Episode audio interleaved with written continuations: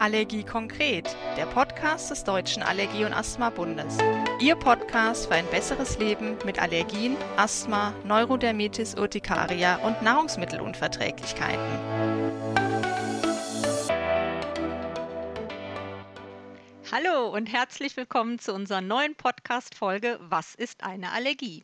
Mein Name ist Sonja Lemmel, ich bin wissenschaftliche Mitarbeiterin beim Deutschen Allergie- und Asthmabund und nehme den Begriff der Allergie heute mit meinem Gast, Professor Dr. Martin Wagenmann von der Universitätsklinik Düsseldorf, etwas genauer unter die Lupe.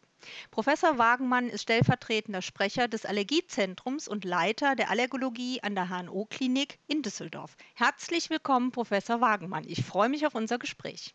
Hallo, Frau Lemmel, ich freue mich auch sehr. Professor Wagenmann, jeder dritte Deutsche leidet unter einer Allergie. Die Auslöser sind Pollen, Tierepithelien, Insektengift, Lebensmittel und vieles mehr. Erklären Sie doch unseren Zuhörern erst einmal den Begriff. Was ist überhaupt eine Allergie? Ja, das ist gar nicht so einfach zu erklären. Also ich würde es so versuchen zu sagen, dass eine Allergie letztendlich eine überschießende Reaktion des Immunsystems auf einen an sich harmlosen auf Stoff ist. Das kann jetzt zum Beispiel eben Eiweißstoffe in Pollen sein, das kann ein Nahrungsmittel sein, aber das Entscheidende ist, dass im Normalzustand, also im gesunden Zustand ohne eine Allergie, das Immunsystem eben nicht auf diese überschießende, potenziell krankmachende Art reagiert. Es gibt verschiedene Arten von Allergien, aber das ist, glaube ich, das Grundprinzip. Und vielleicht ist auch ganz wichtig zu sagen, es ist auch kein Zeichen einer Schwäche des Immunsystems, eine Allergie zu haben, sondern letztendlich eher ein Zeichen für ein gut funktionierendes Immunsystem. Wenn man so will, ein zu gut funktionierendes Immunsystem. Es sucht sich sozusagen einen falschen Feind, vielleicht sogar, weil es gelangweilt ist.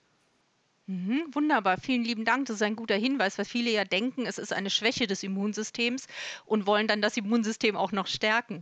Ähm, Professor Wagenmann, kann man ganz einfach vielleicht den Mechanismus erklären, also was im Körper passiert bei der Allergie? Ja, kann ich gerne. Also da nehmen wir uns als bestes Beispiel die häufigste Form einer Allergie, eine sogenannte Soforttyp-Allergie. Wir nennen das auch IgE-vermittelte Allergie. Warum nennen wir das so? IgE ist ein Immunglobulin. Von den Immunglobulinen gibt es verschiedene Typen und eine Klasse ist eben das Immunglobulin E. Und wenn jetzt ein Körper, eine Schleimhaut zum Beispiel, die Nasenschleimhaut, in, in, Kontakt kommt mit einem Stoff, zum Beispiel weil ein Pollen eingeatmet wird und das Pollen auf der Schleimhaut hängen bleibt, dann kommt über verschiedene Schritte das Immunsystem mit diesem Eiweißstoff aus dem Pollen in Kontakt. Und dann gibt es verschiedene Mechanismen, die dazu führen, dass diese Antikörper gegen diesen Eiweißstoff gebildet werden. Und bei einer Allergie eben diese Klasse von IgE. Und das passt wie Schlüssel-Schloss-Prinzip. Das heißt, das rastet sozusagen ganz genau ein, erkennt nur diesen Eiweißstoff und keine anderen. Das ist die Grundvoraussetzung. Das nennen wir dann auch allergische Sensibilisierung. Das ist noch nicht die Allergie an sich, sondern die kommt dann eigentlich erst, wenn dann zum zweiten Mal das gleiche Eiweiß, der gleiche Stoff in den Körper gerät, also ein Jahr später atme ich nochmal dieselben Pollen ein. Und dann gibt es beladene Zellen, die sogenannten Mastzellen, die sind beladen mit diesen IgE-Molekülen. Und wenn die dann dieses Eiweiß erkennen, dann rasten die sozusagen ein auf diesem Allergen und werden aktiviert. Die platzen teilweise tatsächlich und schütten Botenstoffe aus, Entzündungsmediatoren sagen wir dazu, zum Beispiel Histamin, hat der eine oder andere vielleicht schon mal gehört. Und das löst dann die Reaktionen aus, die letztendlich so eine Art Entzündung sind. Die Nerven reizen, also beim Heuschnupfen kommt es zum Niesen, das ist ein typisches Zeichen für eine Nervenreizung, die die Gefäße weitstellen, die Schleimhaut schwillt an, Sekretproduktion erhöhen und solche Dinge mehr. Also das ist das Grundprinzip vereinfacht natürlich erklärt, wie eine Typ-1-Allergie, eine Sofort-Typ-Allergie entsteht. Wunderbar. Vielen, vielen Dank. Jetzt haben Sie ja ein paar Symptome oder Beschwerden schon genannt. Ähm, lassen Sie uns doch da nochmal weiter gucken. Also wenn wir den Körper so einmal von oben bis unten ähm, abscannen, was gibt es für allergische Symptome oder auch allergische Erkrankungen? Also die häufigsten allergischen Erkrankungen sind tatsächlich der Heuschnupfen, also eine Atemwegserkrankung. Besser gesagt ist es eigentlich ja nicht nur eine Reaktion gegenüber Heu, sondern eine allergische Rhinitis, würden wir korrekt formuliert sagen. Also der allergische Schnupfen, aber auch das allergische Asthma. Das sind sehr, sehr häufige Erkrankungen. Natürlich gibt es auch eine ganze Reihe von Hauterkrankungen, die eine allergische Ursache haben. Also zum Beispiel die Neurodermitis, aber auch Kontaktallergien. Die funktionieren immunologisch betrachtet ein bisschen anders, aber gehören auch in die Gruppe der Allergien. Dann gibt es eine ganz wichtige Gruppe, die Nahrungsmittelallergien, die sich eben dann auch im schlimmsten Fall in der anaphylaktischen Reaktion äußern können. Was ist das denn jetzt schon wieder? Das ist die Maxi Maximalvariante einer Allergie, die tatsächlich zu lebensbedrohlichen Zuständen führen kann. Also zum Beispiel bei bestimmten Kindern, die allergisch gegen Erdnüsse sind, die können, müssen nicht, aber können eine solche anaphylaktische Reaktion entwickeln.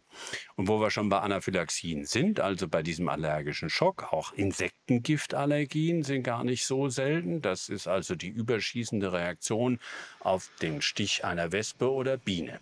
Das sind, glaube ich, so die wichtigsten Formen von Allergien. Ja, jetzt ist es ja so, dass wir immer wieder hören und auch lesen in den Medien, dass die Allergien zunehmen. Man hat manchmal das Gefühl, so jeder zweite, jeder dritte hat wirklich auch eine Allergie oder redet drüber.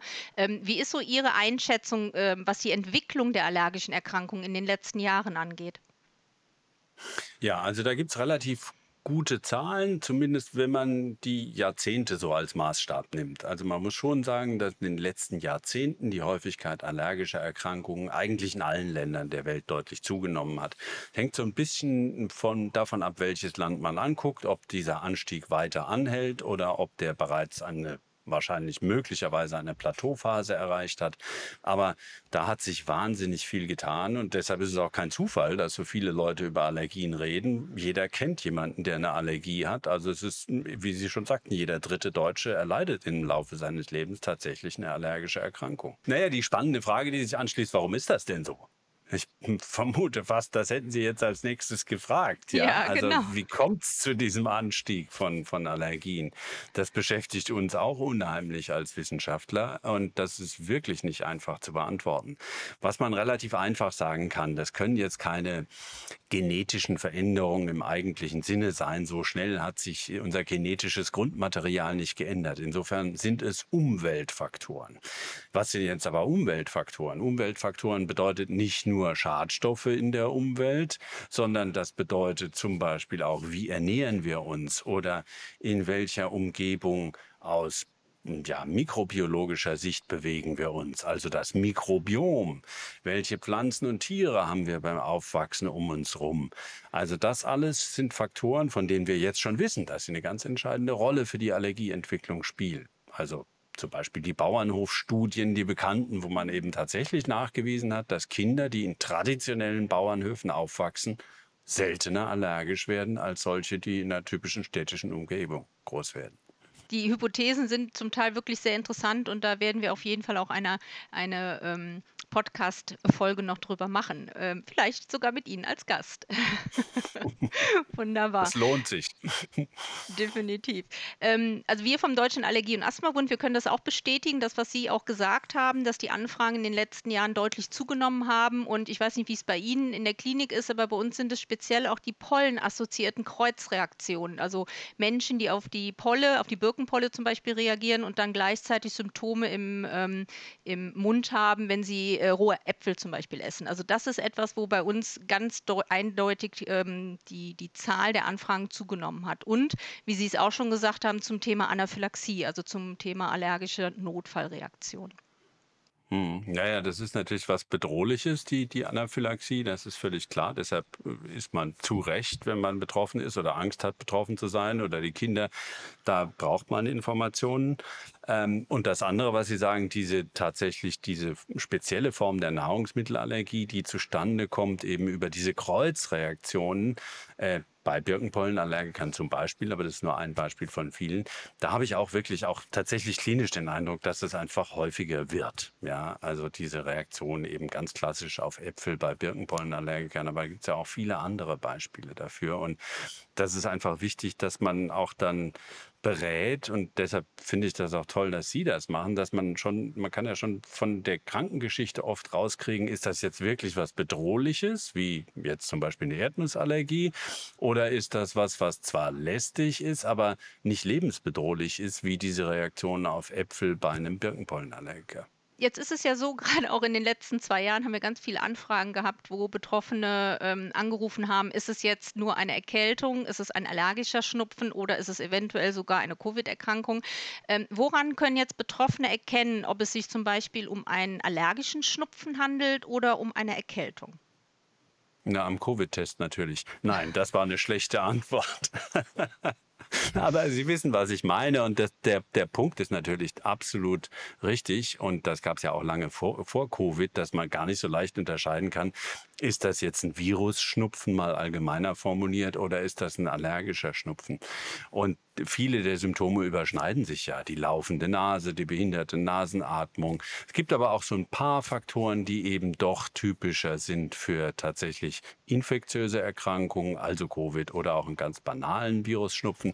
Da ist einerseits Fieber und Abgeschlagenheit. Abgeschlagenheit ist schon ein bisschen schwieriger. Allergien können durchaus auch müde machen, aber Fieber wäre einfach nicht typisch für eine allergische Erkrankung. Muss man sagen. Oft sind bei allergischem Schnupfen auch die Augen mit betroffen und jucken und sind gerötet. Das wäre jetzt auch nicht ganz so typisch für eine Viruserkrankung, auch wenn es das manchmal gibt. Husten Gut, das gibt auch einen allergischen, ähm, eine Kombination von allergischem Schnupfen und allergischem Asthma, da kann man sehr wohl husten. Aber ganz entscheidend ist tatsächlich auch der zeitliche Zusammenhang. So, den, der typische Virusschnupfen ist ja nach drei bis sieben Tagen irgendwann vorbei und klingt ab. Und bei einer Allergie hängen die Symptome eben sehr stark davon ab, äh, jetzt, wenn es eine Pollenallergie ist, wie viel Pollen fliegt gerade in der Luft rum. Und bei den Hausstaubmilbenallergien zum Beispiel, so ein typisches ganzjähriges Allergen, da ist es dann oft die Jahreszeit, in dem Moment im Herbst, wenn man anfängt zu heizen und die Allergene wieder mehr durch die Luft transportiert werden, kriegen oft die Milbenallergiker mehr Beschwerden. Also dieser zeitliche Zusammenhang, der hilft uns und die wichtigen Symptome natürlich auch. Hm. Und wenn ich dann ähm, für mich so das Gefühl habe, hm, es könnte eine Allergie sein, zu welchem Arzt gehe ich denn? Also gehe ich zum HNO, gehe ich zum Hautarzt? Wo bin ich richtig als Patient? Ich selber bin natürlich HNO-Arzt und würde Ihnen fast sagen können, gehen Sie immer zum HNO-Arzt. Aber das ist Blödsinn, sondern Sie müssen, wenn Sie den Verdacht haben auf eine allergische Erkrankung, zu einem Arzt gehen, der idealerweise Allergologe ist. Was ist das überhaupt? Das ist eine Zusatzausbildung in Deutschland, muss man ganz klar sagen, eine Zusatzbezeichnung. Und die kann man für die allermeisten und wichtigsten Fachgebiete erwerben. Und auch Ärzte ohne diese Zusatzbezeichnung. Einige gibt es durchaus, die sich mit allergologischen Fortbildungen befasst haben und grundlegende Allergietests auch kompetent machen können. Aber es ist schon wichtig, dass Sie einen Arzt aufsuchen, von dem Sie entweder wissen oder gelesen haben, dass er allergologisch ausgebildet ist. Mhm. Und ähm, von der ganz praktischen Seite brauche ich eine Zuweisung.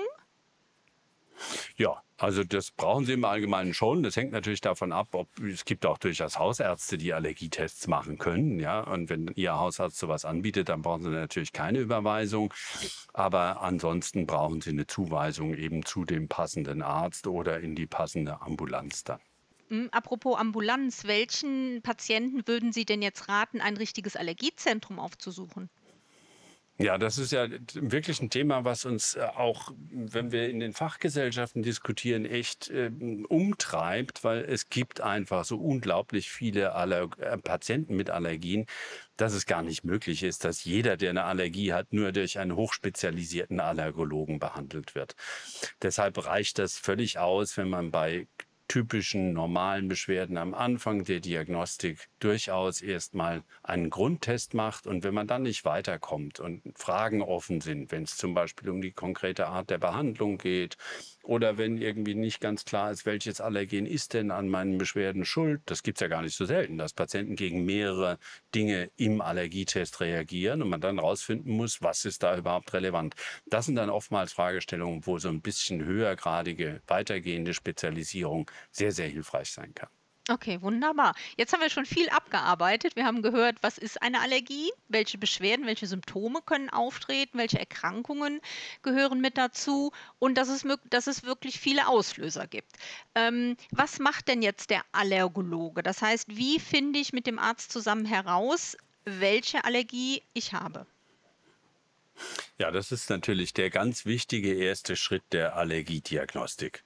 Die Basis, das Fundament ist natürlich die Krankengeschichte, wie wir das eben schon so ein bisschen angedeutet haben. Was sind das überhaupt für Beschwerden? Wann treten die auf? Wo treten die auf? Gibt es in meiner Familie vielleicht jemanden anderen, der allergisch ist? Auch das ist eine wichtige Frage.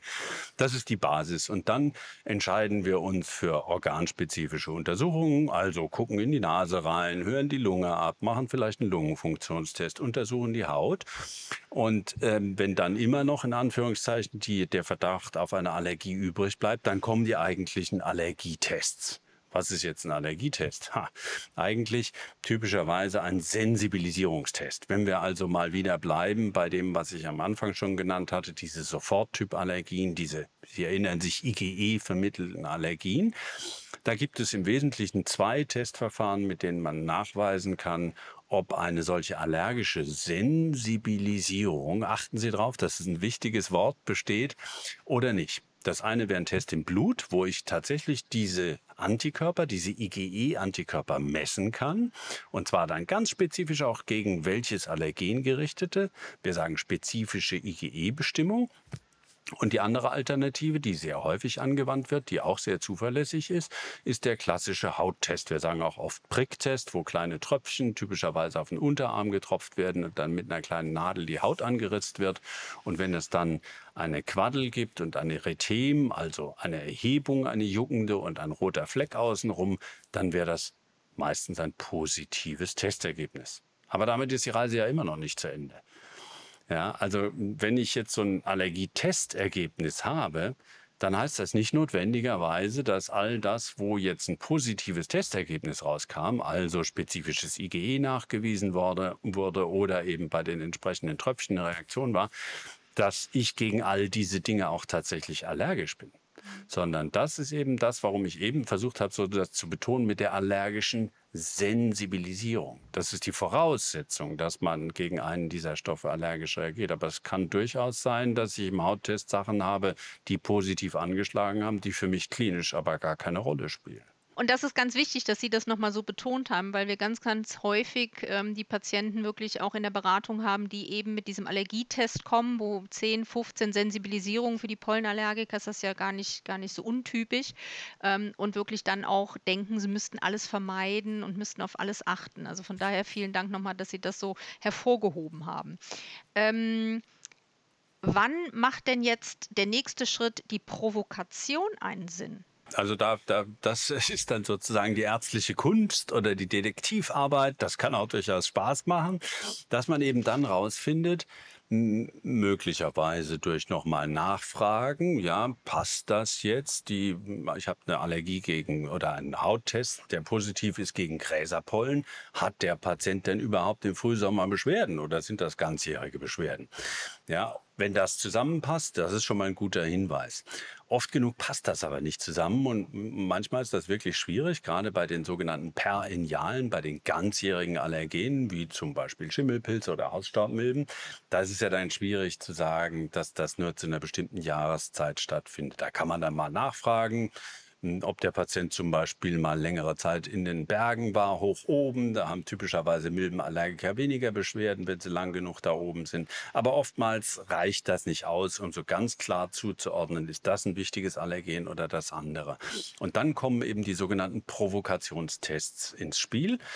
Ähm, die kann man, je nachdem, um was es geht, an der Nase machen. Man kann also diese Aller dieses Allergen in die Nase reinsprühen und dann gucken, reagiert der Patient tatsächlich darauf. Bei Nahrungsmittelallergien kann das auch ganz, ganz wichtig sein, eben dann rauszufinden, passt denn zu dieser Sensibilisierung gegen, sagen wir mal, Milch oder gegen Erdnuss tatsächlich ähm, eine klinische Reaktion? Und wenn man da gar nicht weiterkommt, dann muss man auch da eine kontrollierte Provokationstestung machen, damit man eben wirklich genau sieht, gibt es hier einen Zusammenhang? Weil das hat ja Konsequenzen, wenn ich das dann weiß oder dass es relevant ist oder nicht relevant ist. Mhm. Gerade bei den Lebensmittelallergien ist das ja ein ganz, ganz wichtiger Punkt, weil es ja oftmals eine lebenslange Karenz, also einen lebenslangen Verzicht bedeutet. Ist jetzt der Auslöser gefunden, stellt sich ja für viele Allergiker die Frage, wie geht es nun weiter?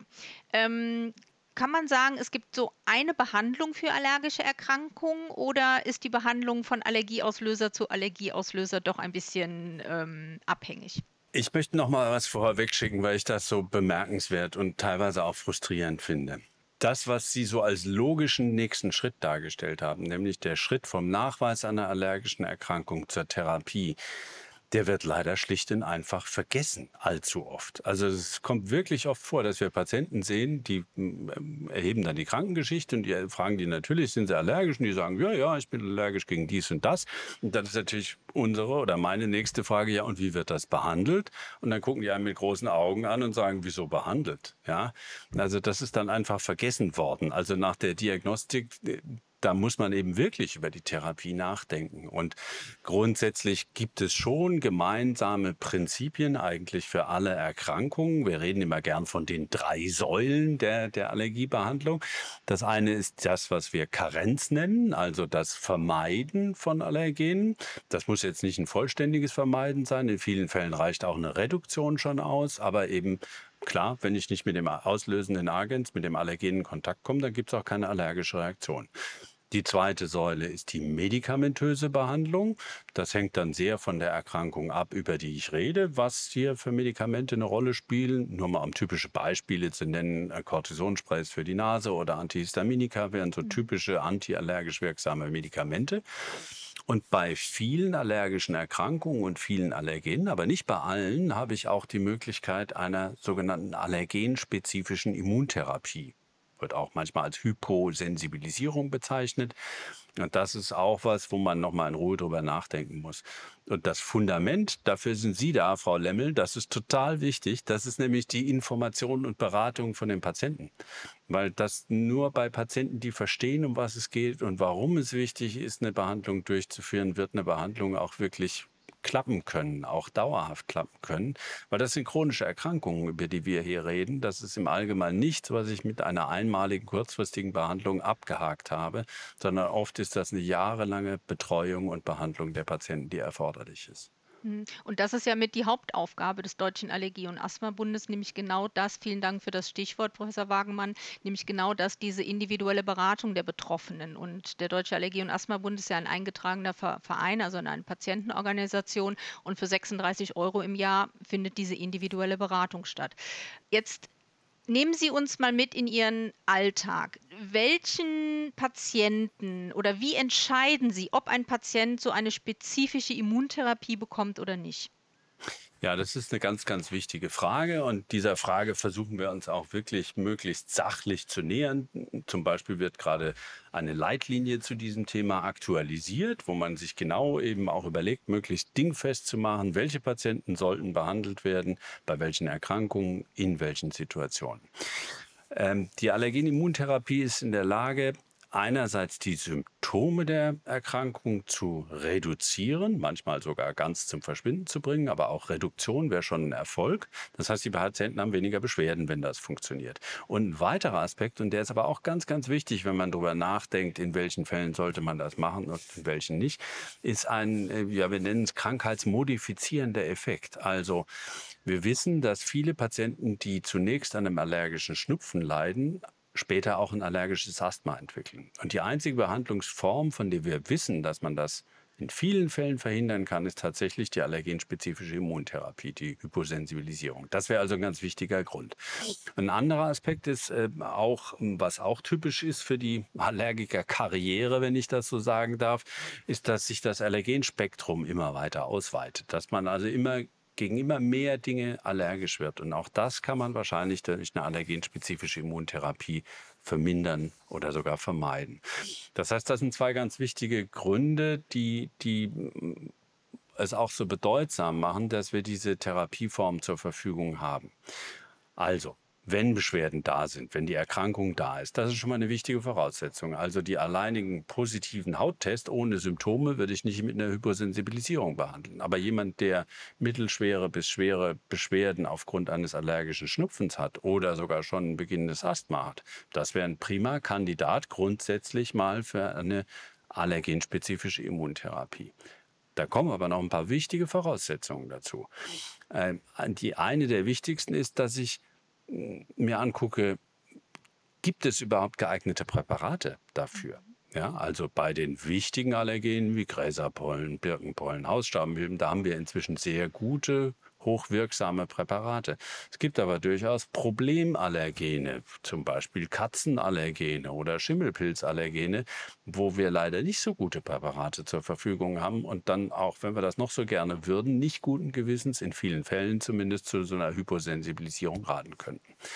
Andere Situationen, auch ganz wichtig, der Insektengiftallergiker, der zum Beispiel tatsächlich mal mit, mit einem allergischen Schock reagiert hat. Da wird man sehr schnell dabei sein und sagen, das ist ganz, ganz wichtig, dass man hier eine Hyposensibilisierung, eine allergenspezifische Immuntherapie durchführt, weil diese, dieser lebensbedrohliche Schock dadurch eben vermieden werden kann, wenn die Therapie funktioniert. Und dann die Erkrankungen an sich. Wir hatten jetzt Insektengift genannt, allergische Rhinitis genannt, ähm, Asthma genannt, teilkontrolliertes oder kontrolliertes Asthma kommt hier in Frage. Das sind Erkrankungen, da kann man gut mit einer allergenspezifischen Immuntherapie arbeiten. Probleme haben wir in den aller, allermeisten Fällen von Nahrungsmittelallergien. Da haben wir oft diese Option nicht. Und äh, auch bei der Neurodermitis, also bei der atopischen Dermatitis, ist das so ein bisschen, ich sag mal vorsichtig, noch umstritten, ob wir tatsächlich einen Vorteil durch eine allergenspezifische Immuntherapie haben oder nicht. Also das, das sind so die, die Felder, in denen wir uns bewegen. Aber grundsätzlich, ich würde mal so schätzen, von den Patienten, die wir jetzt sehen, das sind ja nicht die Patienten, die uns überwiesen werden, wegen einem allergischen Schnupfen, ist es wahrscheinlich tatsächlich der überwiegende Teil, den wir dann auch eine Hyposensibilisierung empfehlen. Wunderbar. Professor Wagmann, wir kommen zum Schluss unseres Interviews. Vielen, vielen Dank für diese interessanten Aspekte rund um die Allergie. Gibt es etwas, was Sie unseren Zuhörern noch mit auf den Weg geben möchten?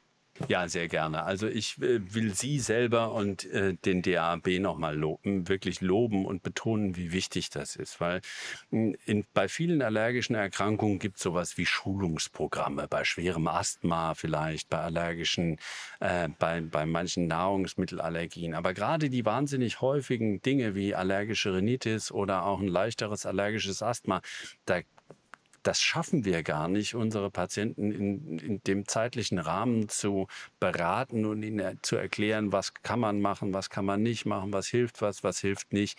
Da, das ist wirklich eine großartige Plattform, die Sie da bieten und das sollten Sie auch wirklich ausnutzen. Wunderbar, vielen, vielen Dank, als wenn es abgesprochen gewesen wäre.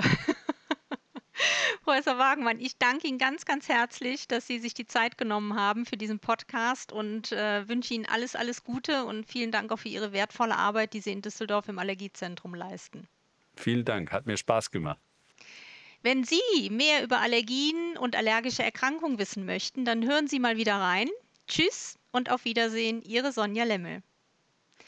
Dieser Podcast wurde freundlichst unterstützt von Thermo Fisher Scientific Allergy Insider.